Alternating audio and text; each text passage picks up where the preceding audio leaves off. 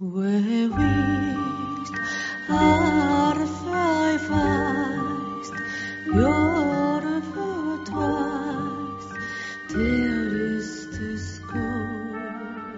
ぼ日刊階段山猫便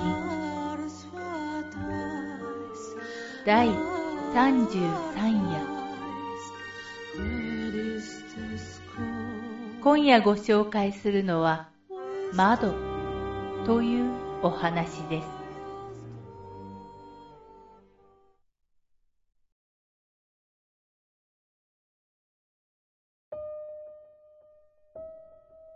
10年くらい前、私がまだ小学生だった時の話。ある夏の日、私は家の3階にある二段ベッドの下の方のベッドで寝ていました。私は一度寝ると途中で起きることはほとんどなかったのですが、その時はなぜか目が覚めてしまい、なんとなくベッドの横にある窓を眺めていました。当時は部屋にクーラーもなかったので、風を入れるために網戸を閉めた上で少し窓を開けていて、横になりながらぼんやりとしていました。しばらくそうしていると、窓の少し開いた部分の横、すりガラスだったので、はっきりとはわからないのですが、黒い何かがいることに気がつきました。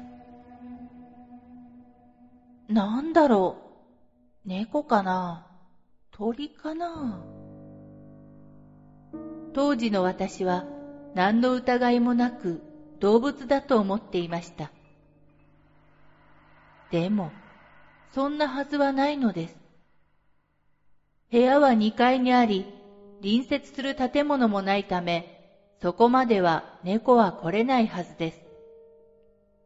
それに、暗がりでは視力が極端に落ちる鳥が夜中にやってくることもないはずです。でも、当時の私には動物以外の選択肢が思いつきませんでした。何が来たんだろう。横になったまま体を近づけ、左手で網戸を開けながら窓に手をかけたとき、私の手首の部分に冷たい感触が走りました。腕の手首の部分を真っ黒い手のようなものが掴んでいたのです。その手は私が動物だと思っていた黒い塊のようなものから伸びてきていて、私を引っ張り続けました。すぐに手を引っ込めようとしましたが、それはものすごい力で掴んでいて、とても振り払えませんでした。すると、さらにぐいっと引っ張られ、その勢いで私は窓枠にドンとぶつかりました。それでもその手は引っ張ることをやめず、窓の外の方へとぐいぐい引っ張っていきます。えええ？え頭の中は恐怖で混乱していました。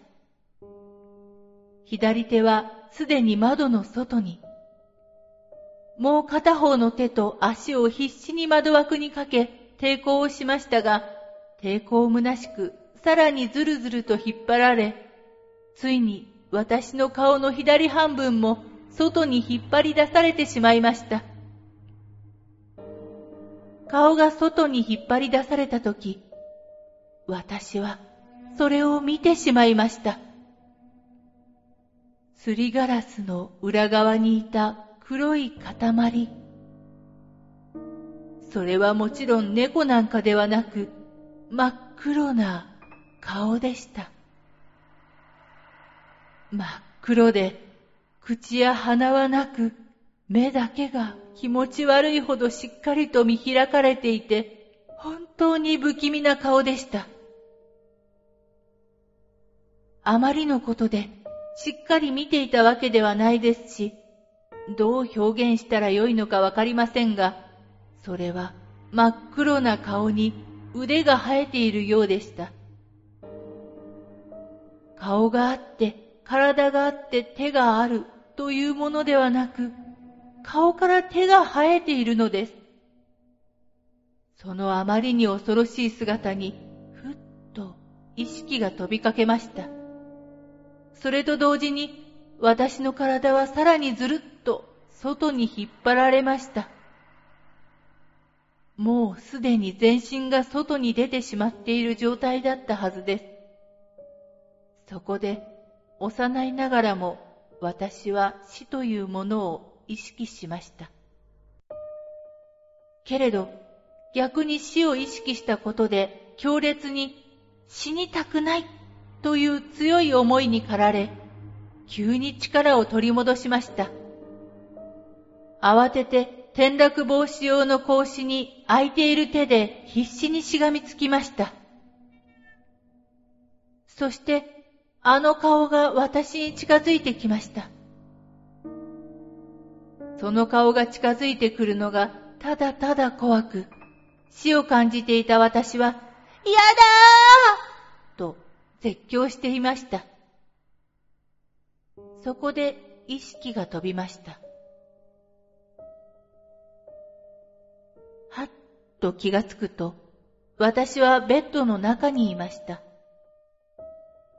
目からは涙がボロボロとこぼれ落ちていて、震えも止まりませんでした。二段ベッドの上に寝ていた弟も、私の叫び声で起きたようで降りてきました。夢だったのかと思いました。でも、本当にリアルな感覚が体に残っていて、あの恐怖は夢なんかで納得できるほど生優しいものではありませんでした。そんなことを震えながら考えていると、私の体のあちこちに痛みがあることに気がつきました。足や腕をめくると、そこにはあざが。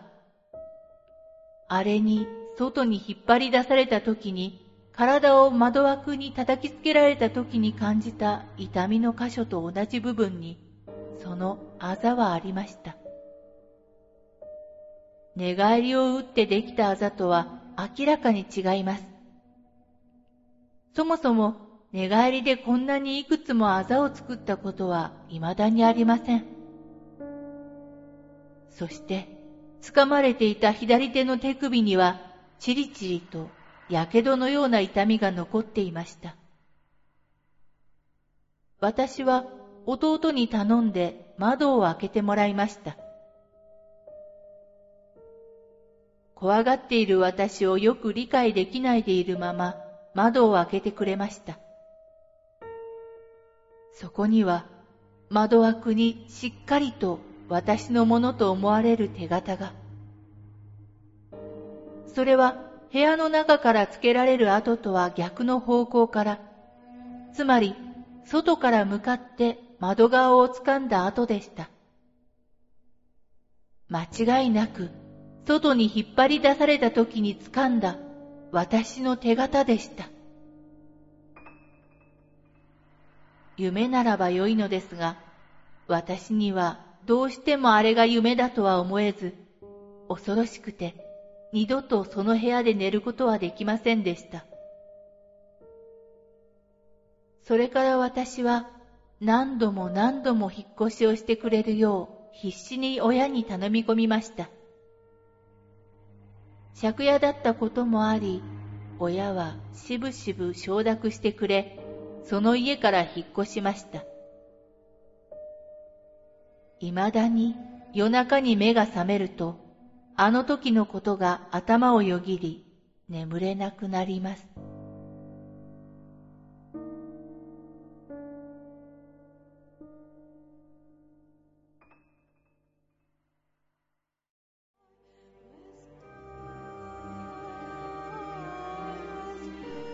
今夜のお話、いかがだったでしょうか？ほぼ日刊怪談山猫便では、ポッドキャストにてミニ階段朗読をほぼ毎日深夜0時に配信してまいります。それでは皆様、おやすみなさい。良い夢を。